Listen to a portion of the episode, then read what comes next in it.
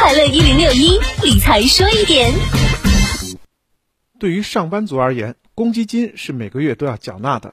值得一提的是，无论您是在物色新工作，还是准备休息一段时间再去找工作，在离职后，我们一定要处理好自己的公积金。那么，辞职后公积金怎么提取呢？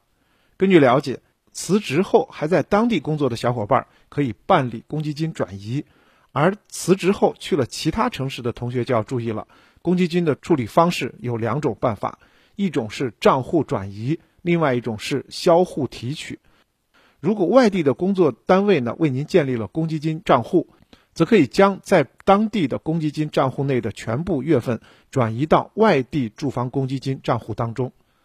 如果要销户提取，必须满足三个条件。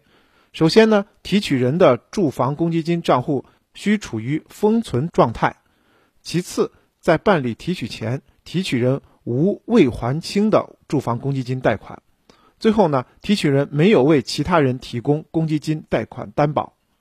满足了公积金提取的条件，您在工作地社保局打印养老保险缴纳凭证，然后呢。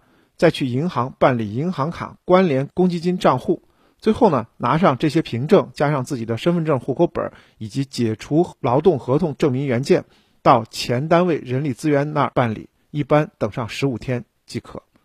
值得一提的是，如果是骗取或套取住房公积金，那么公积金管理部门是可以追回的。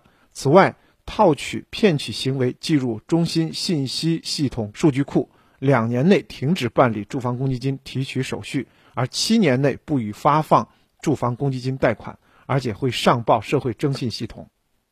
理财说一点，财富多一点。我是程涛。